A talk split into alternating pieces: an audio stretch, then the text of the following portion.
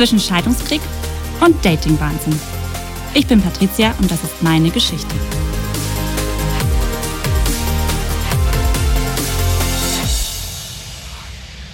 Aus rechtlichen Gründen und zum Schutz der in meiner Erzählung vorkommenden Personen sind ihre Namen sowie ihr Alter geändert worden. Die Erzählung basiert auf wahren Begebenheiten, die ich aus meiner Sicht schildere. Hallo ihr Lieben, ich bin Patricia. Herzlich willkommen zu meiner sechsten Folge meines Podcasts zwischen Scheidungskrieg und Datingwahnsinn.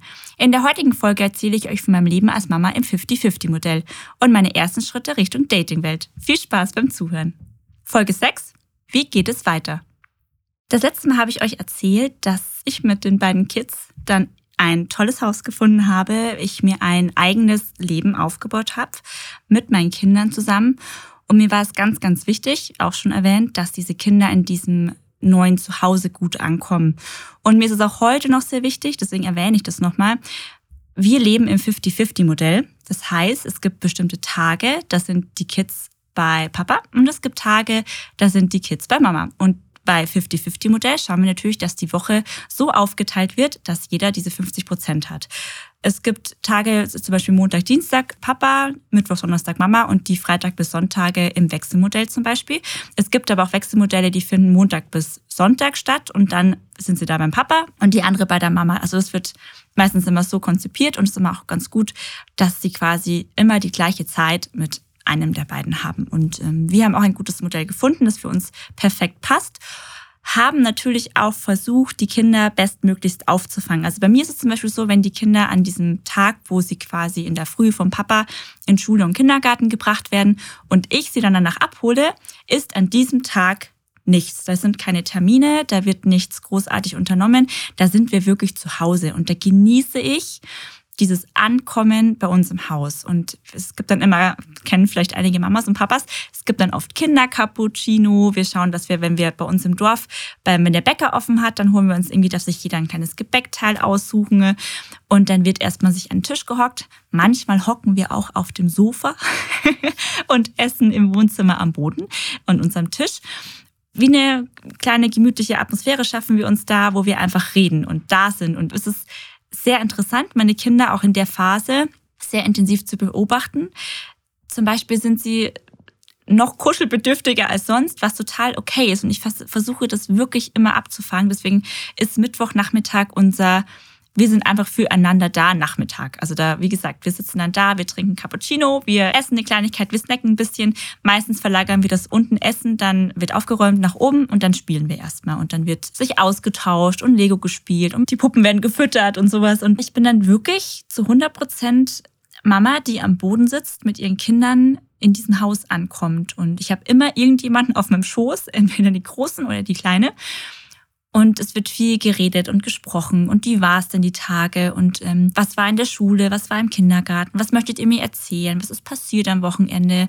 Und, und, und. Also ich stelle viele Fragen. Es kommt sehr viel von den Kids, auch was sie mir auch von Haus aus schon erzählen möchten. Und deswegen ist für mich in dieser 50-50-Konstellation, wenn die Kids dann diesen Wechsel haben vom Papa zu Mama, ganz wichtig, die Kinder dort aufzufangen, abzuholen und wirklich auf sie einzugehen. Und ich weiß, dass es ganz viele verschiedene Modelle gibt, bei denen Scheidungskinder oder Kinder von getrennt lebenden Paaren einfach aufwachsen. Das war für uns das bestgewählteste Modell, weil wir, wie gesagt, schon in allen Folgen davor ich schon erwähnt habe, wir lieben unsere Kinder abgöttisch. Wir wollen immer noch das Beste für sie und wir wollen ihnen einen tollen Rahmen schaffen, wo sie einfach gut aufwachsen können, wo wir ihnen alles mitgeben, was sie für später und für jetzt brauchen. Und deswegen ist immer anzukommen und diesen Wechsel gut zu gestalten, für mich ganz, ganz wichtig. Und das Wechselmodell funktioniert tatsächlich bei uns sehr, sehr gut. Wir haben auch eine App, die heißt Family App. In Absprache tragen Mama und Papa alle Termine der Kids ein. Wir tragen auch private Termine ein, die einfach die Familie betreffen. Wir kommunizieren darüber ganz viel, ob es jetzt Arzttermine sind, Vorsorgeuntersuchungen, ob es jetzt wieder bevorstehende bald St. Martins Umzug ist und so weiter. Also wir kommunizieren darüber ganz gut. Leon und ich haben viel Kontakt, natürlich auch bezüglich der Kinder, ähm, auch wenn sie mal krank sind oder wenn irgendwas in der Schule war oder wenn sie gut, also der Große, der Noah ist jetzt in der Schule und dann gab es jetzt schon die ersten Proben und er hatte immer volle Punktzahl. Wir waren unglaublich happy und sowas teilen wir uns natürlich gegenseitig sofort mit und äh, tauschen uns da aus. Und ähm, ich glaube, wir wollen uns das dann gegenseitig einfach sagen, hey, guck mal, ähm, in Anführungszeichen, jeder findet sein Kind toll, aber so, guck mal, er hat volle Punktzahl und er freut sich gerade und ich möchte das mit dir teilen, denn du bist die Mama beziehungsweise der Papa. Und das ist wertschätzende Kommunikation auch in einem getrennt lebenden Modell. Also auch trotz, dass wir uns haben scheiden lassen, in jetzt getrennten Häusern leben und ein getrenntes Leben haben, haben wir trotzdem diese beiden Kinder zusammen. Und darüber kommunizieren wir unglaublich gut. Also wir schaffen es wirklich, einen Weg zu finden, dass der eine über den anderen, was Kinder betrifft, alles weiß und dass wir sagen, oh, keine Ahnung, die Emma hat ein Pflaster am Finger, die hat sich da irgendwie im Kindergarten aufgeschlagen, ähm, schau, dass du Pflaster daheim hast. Also so ganz pauschal gesagt. Wir haben wirklich eine gute Kommunikation gefunden, in der es wirklich super funktioniert. Also mit der App, mit dem Austausch über die Kids, auch wenn es mal Termine gibt, privat, wo ihr sagen könntest du dann an dem Nachmittag vielleicht noch die Kinder zwei Stunden länger haben, weil ich habe einen Termin und so weiter. Das gibt eigentlich nie irgendwie Ärger oder Stress. Es klappt echt alles super gut. Aber ich glaube auch, dass wir beide das natürlich auch für unsere Kinder tun. Und wie nochmal zurückzuführen, wenn du die Kinder nur im 50-50-Modell hast, gibt es natürlich auch Tage, wo du sie nicht hast. Und da wird dir bewusst, wie wertvoll diese Zeit mit den Kindern ist. Und ich versuche diese Zeit wirklich immer, ja, so, so gut es geht zu organisieren, aber auch immer noch genügend Zeit für die Kinder wirklich zu haben. Das ist ja oft der Alltagsstress, dann hast du da, also Noah hat zum Beispiel jetzt Tennis angefangen, dann gibt's wieder, dann im Winter möchte ich für Emma Kinderturnen. Du musst ein bisschen organisieren, strukturieren, du musst äh, gute Wege finden, dass du in dem 50-50-Modell, wo du die Kinder hast, als Alleinerziehende gut funktionierst und dass einfach alles Hand in Hand auch mit den Kids gut klappt. Und du möchtest ihnen natürlich auch einiges ermöglichen. Und du möchtest, wie schon oft erwähnt, dass es ihnen halt dann nichts fehlt und ähm, dass jeder so sein Hobby hat, das ist mir auch ganz wichtig und das fordern sie auch ein, aber auch, dass sie Zeit mit mir haben. Und das versuche ich auch, dass es wirklich vielleicht, das haben wir jetzt geschaut, dass wir das einmal im Monat schaffen, dass es auch mal Stunden gibt, wo mich ein Kind dann nur mich hat, also dass zum Beispiel dann eine Oma einspringt mit dem Großen, mit Noah dann auf den Spielplatz fährt und ich habe dann ganz Private Time, sage ich mal, mit der Kleinen und äh, wir machen dann wirklich eins zu eins mit was. Das fordern Kindern auch in der Beziehung oft ein. Also wenn die Eltern zusammen sind, dass sie sagen, ach, heute möchte ich nur mit dem Papa oder heute möchte ich nur mit der Mama und auch die Zeit, die wir davor auch schon hatten, mit, also einzeln mit den Kids, möchte ich ihnen natürlich auch nicht verwehren. Und da springt dann auch meine Oma ein und die sagt dann, ich gehe zwei Stunden mit der Kleine oder dem Großen mal spazieren und auf dem Spielplatz oder erlebe was anderes Tolles. Und in der Zeit hat man dann 100% Mama-Zeit. Der letzte große Ausflug mit Noah zum Beispiel war ins Deutsche Museum. Und er hat es so genossen, mit mir dort mit dem Zug hinzufahren, dieses Deutsche Museum zu genießen. Ich konnte ihm so viel erklären. Da habe ich zu zweit schafft man das auch gut, wenn man, wenn man beide mit dabei hat. Wir machen viele Ausflüge zusammen. Aber da habe ich mich ganz bewusst dafür entschieden, Noah mitzunehmen und ihm das für sich, weil es ein großer Wunsch von ihm war, auch alleine mit der Mama dorthin zu fahren, was ich auch sehr akzeptiere. Und ich finde es wirklich sehr toll, dass Noah so gut kommunizieren kann und sagt auch, du Mama, ähm, wir wollten doch mal ins Deutsche Museum, aber ich möchte dort gerne mit dir alleine hinfahren. Und er hat seine Schwester abgöttisch lieb. Wir machen, wie gesagt, so viel Ausflüge zusammen. Aber dann auch mal zu sagen, ja, ich möchte auch mal alleine mit der Mama. Denn als Leon und ich noch zusammen im Haus waren, gab es ja auch auf Zeiten, wo ich nur mit Noah war oder eben nur mit Emma. Und er fordert das natürlich, also der Größere natürlich noch viel stärker ein als die Kleine. Aber ich möchte dem natürlich auch gerecht werden und versuche dann auch da die Freiräume zu schaffen, in eins zu eins Betreuung zu gehen. Und mir ist das persönlich ganz wichtig. Und die Kids finden es auch immer ganz toll, auch mal die Mama zu 100 Prozent eine Zeit lang für sich alleine zu haben.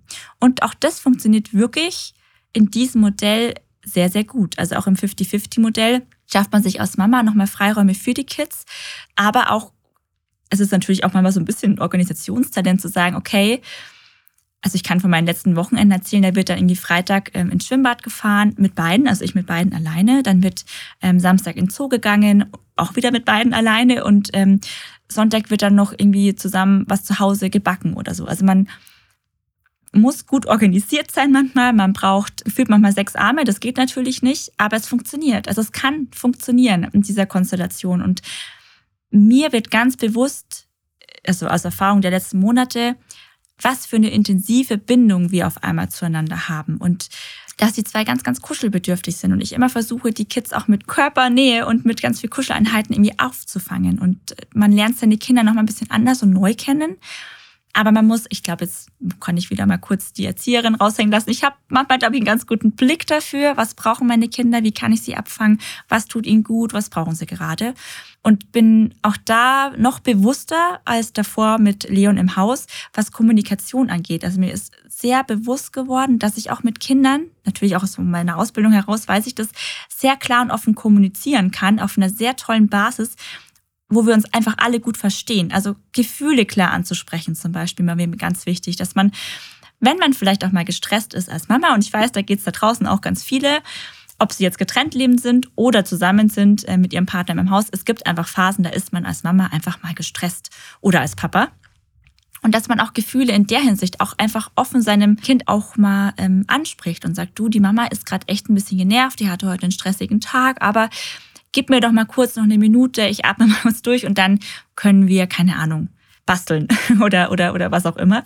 Dass man sich einfach bewusst wird, offen über Gefühle zu sprechen oder auch, dass ich den Kindern mitgebe, wenn es euch nicht gut geht, dann dürft ihr mir das sagen. Dann ist vielleicht auch dort eine offene Kommunikation ganz, ganz wichtig und das auch den Kindern beizubringen, vorzuleben. Und so, glaube ich, kann zusammen einfach was ganz Tolles entstehen. Also ich finde, nichts ist doch schöner und ich rede jetzt mit meinen 32 Jahren selber darüber, dass ich jetzt zum Beispiel mit allen Themen zu meiner Mama gehen kann. Also heute noch mit 32 weiß ich, wenn ich irgendwelche Sorgen habe, irgendwelche Probleme, mich irgendwas belastet, dann kann ich meine Mama anrufen und ich kann ihr wirklich alles erzählen. Die würde mich nie für irgendwas verurteilen, die würde mich nie komisch anschauen, die würde eigentlich so wie ich es gerade auch meinen Kindern beibringe, wahrscheinlich habe ich es auch von meiner Mama ein bisschen mitbekommen, sagen, wie fühlst du dich damit? Wie denkst du damit umzugehen? Was ist das Beste davon? Was, also sie stellt dann immer ganz viele Fragen, die mich zum Nachdenken anregen. Und dadurch fühle ich mich dann schon irgendwie gesehen und aufgefangen. Und das möchte ich meinen Kindern auch mitgeben, dass sie vielleicht auch mit 32 noch zu mir kommen und sich Themen, die sie belasten, einfach ähm, ansprechen bei mir und immer in offener Kommunikation bleiben und sich nicht bei Ärger, Streit und so weiter einkramen zum Beispiel und komplett verschließen. Ich möchte, dass sie sehr offen bleiben, sehr kommunikativ und sich nicht verschließen. Und ähm, das ist mir ganz, ganz wichtig, gerade in der Konstellation, wenn sie eben eine gewisse Zeit nur Mama und Papa haben. Und auch da muss ich dazu sagen, was wir auch wirklich gut schaffen, wo ich auch sehr, sehr stolz drüber bin, dass egal ob sie jetzt bei mir sind oder eben beim Papa, es gibt immer Zeiten, wo wir uns anrufen. Also meistens natürlich abends vorm zu Bett gehen oder nach dem Abendessen ganz klassisch. Oder auch mal am Wochenende zwischendrin, wenn es einfach dem anderen gut passt. Oder wenn die Kinder das Bedürfnis haben, jetzt gerade anzurufen, haben wir ausgemacht und es klappt wirklich wunderbar. Wenn du gerade Mama und Papa brauchst, du bist gerade bei der Mama und möchtest aber jetzt unbedingt etwas dem Papa erzählen, dann versuchen wir ihn anzurufen. Und genau ist es andersrum, wenn sie beim Papa sind und sie brauchen gerade unbedingt mich für irgendein Thema, dann wird auch die Mama angerufen. Und die Mama und der Papa schauen immer, dass sie Zeit finden, entweder zurückzurufen oder ans Telefon zu gehen. Und das ist auch so ein wertschätzender Umgang. Also wir haben quasi jeden Tag immer Kontakt mit den Kindern. Also Leon ruft dann oft abends bei uns an dann ist es meist so ein 20-Minuten-Telefonat, wo, wo auch kurz besprochen wird, wie war es in der Schule, wie war es im Kindergarten, was gab es zum Abendessen, möchtet ihr mir irgendwas erzählen? Und das Gleiche mache ich auch, wenn sie Kinder bei Leon sind. Und das, ich wünsche mir das so, so sehr, dass es bei ganz vielen, also ich weiß auch von vielen, die sich ja eben gerade trennen oder scheiden lassen, die auch Kinder haben, ein oder mehrere, dass ich sowas auch anspreche. So wie stellt ihr euch das denn vor, wenn ihr dann getrennt lebend seid mit den Kindern? Und viele wählen tatsächlich auch gerade das 50-50-Modell, finde ich auch sehr spannend und fragen mich ganz, ganz viel dazu. Und ich sage dann auch immer, naja, wir haben auch Telefonzeiten, wo wir uns einfach gegenseitig anrufen. Also das ist meistens, wie gesagt, in der Früh und am Abend ähm, oder auch zwischentags mal, wo wir einfach uns austauschen mit den Kindern. Aber wir geben auch den Kindern mit auf den Weg, dass immer, wenn sie den anderen brauchen, dann ist derjenige für sie da und dann können sie Mama oder Papa anrufen, wenn der gerade nicht bei ihnen da ist. Und deswegen glaube ich, kann ich gerade ganz viele abholen bei dem Thema, dass sie einfach sagen, oh Gott, dann sehe ich ja meine Kinder gar nicht mehr jeden Tag. Naja, du kannst dir Wege ja schaffen, dass du sie jeden Tag siehst. Also wir machen FaceTime. Wir rufen nicht nur an, wir machen wirklich jeden Tag FaceTime. Dass wir doch irgendwo noch da sind. Und das ist uns ganz wichtig, dass auch wenn wir getrennt lebend sind, wollen wir ja beide immer zu 100 Prozent irgendwie in irgendeiner Art und Weise für sie da sein und sie auffangen. Und das muss ich auch wieder sagen, bekommen wir wirklich gut hin. Und ich würde mir wünschen, dass es bei ganz vielen auch so gut funktioniert. Denn ich kenne auch leider nicht so gute Beispiele, da wo einfach auch irgendwie, wenn die Kinder bei, bei der Mama sind und die erlaubt dann nicht mit dem Papa am Abend zu telefonieren oder so. Und der Kontakt wirklich sehr eingeschränkt ist in der Zeit, wo sie beim anderen sind. Und das finde ich schwierig. Das ist immer, Also denkt bitte sehr an die Kinder und wenn die ein Bedürfnis haben und wenn du ihnen beibringst, offen über Gefühle zu sprechen, ihnen beibringst, dass sie, wenn ihnen etwas nicht gut tut oder wenn sie bei der Mama sind und sie möchten gerade mit dem Papa telefonieren und vielleicht wieder sagt dir das selber aber in dem Moment, aber du machst es ja für dein Kind, dann gib ihm doch dieses Telefon und lass ihn kurz mit dem anderen telefonieren. Also, wie gesagt, ich weiß aus Beispielen von Bekannten, dass es manchmal nicht so gut funktioniert und ich würde mir so sehr wünschen, dass es bei ganz vielen einfach sehr, sehr gut funktioniert, wie es eben bei uns der Fall ist. Denn das hätte ich nicht gedacht. Du ziehst erstmal aus und baust dir ein neues Leben auf und in der Zeit hast du die Kinder, in der einen Zeit hast du sie nicht, vermisst sie abgöttisch. Ich vermisse sie wirklich extrem. Ich, ich manchmal verabschiede ich sie und weiß, ich sehe sie heute Nachmittag nicht und vermisse sie schon. Und ich weiß, dass es Leon ja genauso geht. Deswegen, ja, dann findet doch einen Weg zusammen. Das wäre mir ganz wichtig, wenn es hoffentlich bei ganz vielen funktioniert. Für die Kinder auch. Und auch für euch. Und dann gibt's natürlich so eine Phase, da hast du die Kinder eben nicht. Und dann die Phase mit den Kindern gestaltest du wirklich mit ganz vielen tollen Sachen und dann bist du aber alleine und ich muss dazu sagen, ich bin derzeit noch Single, ich bin allein lebend, ähm, wenn ich die Kinder nicht habe. Und dann ist es natürlich, ich habe natürlich ein, zwei Hobbys. Ähm, ich habe das Rennrad ähm, angefangen zu fahren. Ich habe ähm, einen großen Freundeskreis, den ich regelmäßig und oft sehe. Aber es gibt auch Abende, wo ich einfach ja alleine daheim bin. Und ich habe jetzt gar nicht das große Bedürfnis tatsächlich, oder ich hatte es anfänglich nicht, dass ich sage, ich brauche jetzt wirklich einen neuen Partner und möchte unbedingt jemanden an meiner Seite haben und habe aber dann für mich herausgefunden, okay, vielleicht schaust du erstmal oder fühlst du ein bisschen in dich hinein, was brauchst du denn? Brauchst du gerade wirklich wieder einen festen Partner? Du warst zehn Jahre lang in der Beziehung oder was suchst du eigentlich? Was brauchst du eigentlich? Wer bist du in der Situation gerade? Und ich habe dann so ein bisschen auch mich selber, also ich habe eigentlich sehr mich selber gefunden. Ich habe wieder sehr intensiv das Malen angefangen in dem Haus. Ich habe mir ein Atelier, ein kleines Künstlerzimmer eingerichtet. Ich habe das Rennrad angefangen zu fahren, das mir unglaublich viel Energie und Kraft gibt. Und tatsächlich diese typischen Insta-Videos, wenn du irgendwelche Single-Frauen mit Mitte 30 auf Insta siehst, die dann irgendwelche Reels hochladen, wie sie ihr Lieblingsessen kochen und sich einen guten Wein dazu aufmachen und ziemlich laut zu Musik mitsingen und tanzen. Ich fand das immer total toll und denke mir so, ja, das, das ist bestimmt ein tolles Lebensgefühl. Und ich kann euch sagen, dass diese Videos gar nicht teilweise, glaube ich, so gestellt sind. Es ist wirklich so. Also ich macht es intuitiv und das ist, ich habe mich dann dabei erwischt, es schaut genauso aus wie auf diesen Videos. Ich lerne gerade für mich selbst zu kochen und zwar immer was Neues, immer was Aufregenderes und das kenne ich noch nicht und das habe ich noch nicht gekocht und suche mir dann immer ganz verrückte Rezepte raus, kaufe dann dafür ein und lese mich dann erstmal durch dieses Rezept und koche mir dann quasi eins meiner jetzt neuen Lieblingsrezepte. Ich habe mittlerweile ganz schön viele neue Lieblingsrezepte. Mache mir einen guten Wein dazu auf und lasse meine Lieblingsplaylist laufen und singe laut dazu mit und tanze in dieser Küche für mich alleine. Ich glaube, wenn das jemand sehen würde, der wird sich auch denken, was ist da los? Aber es macht so Spaß, sich in solchen Momenten selber zu finden und diese Zeit, in der man alleine ist, auch zu genießen. Ich glaube, viele Frauen oder Männer, die dann getrennt sind, keinen neuen Partner haben oder vielleicht auch gerade nicht möchten, wie ich in der Phase, die sich dann selber finden und sagen, okay, ich bin jetzt alleine, aber ich kann alleine sein. Mir tut's gut, alleine zu sein. Ich habe gerade auch hier, auch wenn ich alleine bin, was ja nicht schlecht ist und negativ sein muss, gerade die Zeit meines Lebens. Ja, ich stehe hier in der Küche und tanze und habe ein unglaublich positives Gefühl und danach esse ich dieses unglaublich lange gekochte Essen dann endlich und es schmeckt auch noch gut und die Atmosphäre und die Stimmung und das kannst du mit kreieren. Du bist der Creator, ja, von deinem Leben. Du kannst dir diesen Moment, dieses positive Gefühl, kannst du mitkreieren. Und ich kann euch sagen, also mir geht's immer noch sehr, sehr gut. Dieses Alleine sein ist nicht immer gleich was Negatives und es muss auch nichts Negatives sein, wenn du es nicht negativ siehst. Und ich sehe es gerade absolut nicht negativ, wenn ich sage, okay, ich habe jetzt keine Kinder, ich habe auch nichts vor, ich bin jetzt heute Abend alleine.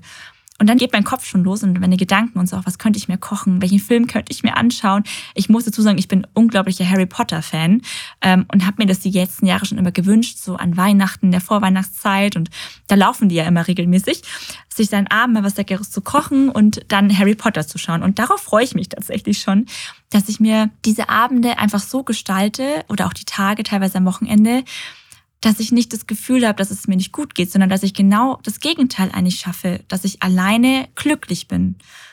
Und ich kann euch sagen, aus Erfahrung hätte ich das niemals gedacht, aber man kann auch alleine mit sich selber glücklich sein. Man kann zufrieden mit sich sein und einfach auch eine tolle Zeit mit sich selber haben. Und jeder, der mich gut kennt, weiß, ich habe einen unglaublich großen Freundeskreis. Ich habe teilweise Montag, Dienstag, Mittwoch, wenn ich keine Kinder zum Teil habe, Freundinnen daheim sitzen, die dann schon drei Wochen vorher anfragen, hey, hast du mal wieder Zeit? Und ich dann echt ein bisschen Struggle habe mit meinem Terminkalender und die natürlich versuche immer dann einzuplanen, dass ich Zeit mit ihnen habe.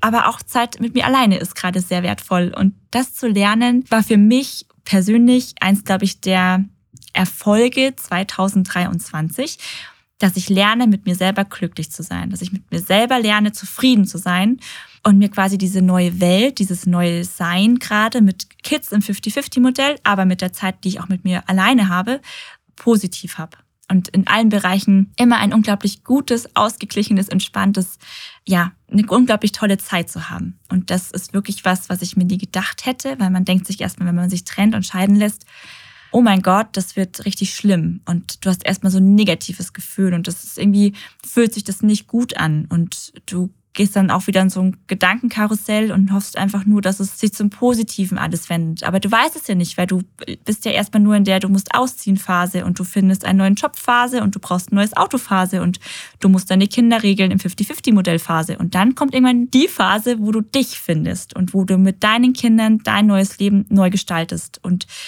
ich muss wirklich sagen, ich bin, auch wie ich jetzt hier sitze, ich kann wirklich sagen, ich bin unglaublich glücklich, unglaublich zufrieden und mir geht's unglaublich gut. Und das so zum Thema sich selber finden und sich ein neues Leben aufzubauen, ist irgendwie unglaublich toll gerade.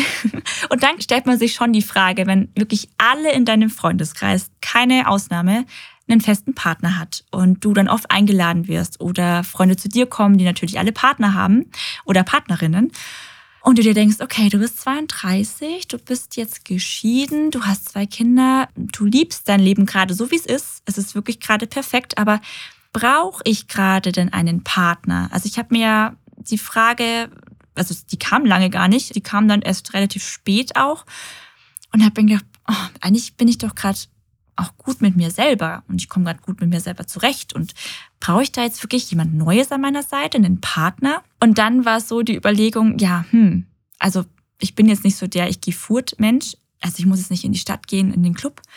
Ich gehe mal gerne in eine Bar, aber meistens bist du ja dann auch irgendwie mit einer Freundin, die meistens einen Partner hat, dann bist du auch nicht so in Flirtlaune, weil du bist dann irgendwie mit der Freundin. Also ich war da nie in der Phase, wo ich gesagt habe, ich gehe jetzt offiziell irgendwie aus, um jemanden kennenzulernen. Das habe ich auch heute noch nicht.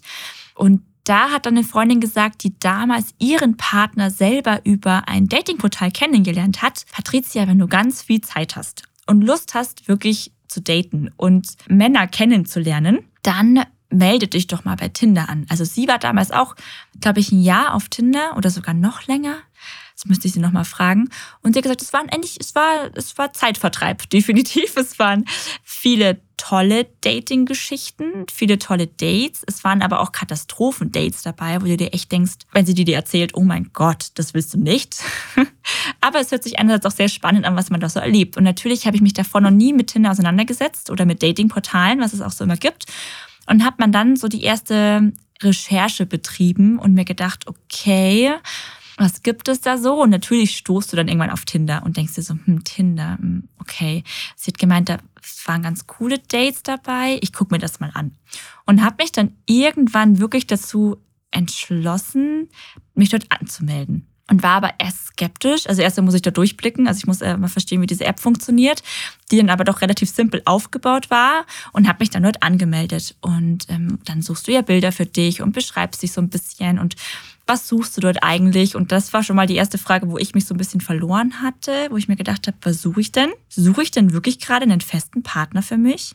Suche ich einfach gerade eine schöne Zeit? Suche ich einfach gerade jetzt ein schönes Date oder schöne Dates mit jemandem, wo was will ich denn eigentlich? Und dann gehst du so ein bisschen wieder in Selbstreflexion und überlegst und sag, habe ich mir gedacht, na gut, wenn du dich jetzt da anmeldest, dann suchst du ja schon einen Partner für etwas Festes. Und habe mich dann dort angemeldet, habe das auch so beschrieben. Und ich weiß nicht, wie es anderen Frauen auf diesen Datingportalen geht, aber du bist dann da auf einmal online und innerhalb von so gefühlt zehn Minuten, und ich übertreibe ein bisschen, kommen so 100 Anfragen rein. Und bei Tinder, manche kennen das ja, du verteilst, glaube ich, ein Herz und dann kannst du zurück ein Herz schicken. Es ist schon ein bisschen länger her. Aber wenn sich beide ein Herz schicken, dann hast du ein Match und dann können die beiden schreiben miteinander. Und das ist bei mir relativ schnell passiert und es waren auch immer ganz coole Gesprächspartner dabei. Trotzdem habe ich immer relativ schnell dann beim Schreiben schon rauserkannt, nee, das, also, hm, nö. Das war, weiß ich nicht, so die ersten Erfahrungen waren dann so, hm, ist nicht so der Richtige und dann kickst du den ja so wieder ein bisschen, so ganz hart ausgedrückt. Genau, und dann hast du ja irgendwann auch dann mal jemanden dabei, wo du von den Bildern her sehr sympathisch findest, wo du denkst, okay, der gefällt mir, der schaut sympathisch aus. Dann fängst du an mit dem zu schreiben. Also ihr habt ein Match und fangt ihr an zu schreiben. Und dann schreibst du so ein bisschen hin und her und dann kommt so auch die Phase bei jemandem mal, wo du sagst, oh, der ist ganz interessant, was der so erzählt und der fragt auch viel zurück.